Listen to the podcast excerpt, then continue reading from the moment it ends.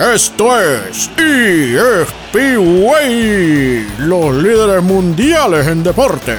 Nosotros somos los expertos, le duela a quien le duela. Arrancó el Mundial de Qatar 2022 y estamos muy contentos de que la Argentina ya es campeón antes de siquiera jugar su primer encuentro.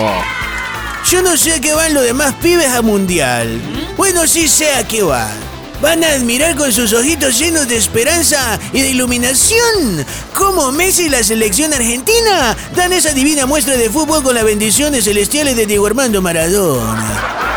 Sí, che, y como llenos de júbilo y de gozo, con toda esa resiliencia y resignación natural de sentirse inferiores a la Argentina.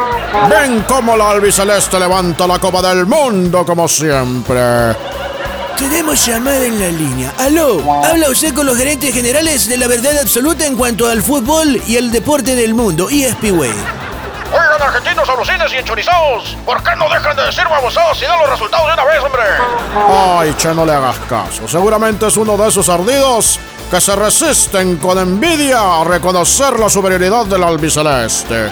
Vamos a complacer a este boludo dando los resultados. Ecuador le ganó a Qatar dos goles a cero, aunque Argentina le hubiera metido al menos seis.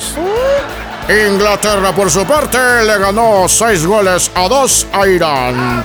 Argentina aún no puede olvidar los golazos que le metió Maradona en el Mundial de México 86. Los Países Bajos, por su parte, le ganaron 2 a 0 a Senegal. Aunque la Argentina pudo haberle jugado a los dos equipos al mismo tiempo y ganarles 8-0. Y Estados Unidos y la selección de Gales empataron a un gol. Así hubiera quedado Argentina contra ellos. ¿Un gol a uno? No, che, no sea boludo. Juntando los dos palitos quedaría Argentina 11, Estados Unidos y Gales 0. Y con esos resultados, la Argentina se lleva el récord de 4 ganados, 0 perdidos, como con 30 goles a favor y 0 en contra sin siquiera haber pateado todavía el balón. Y hay todavía quienes dudan que Argentina vaya a ser campeón en Qatar 2022. Nos despedimos, esto es ESPWay, el santo grial en conocimiento y líderes mundiales en deportes.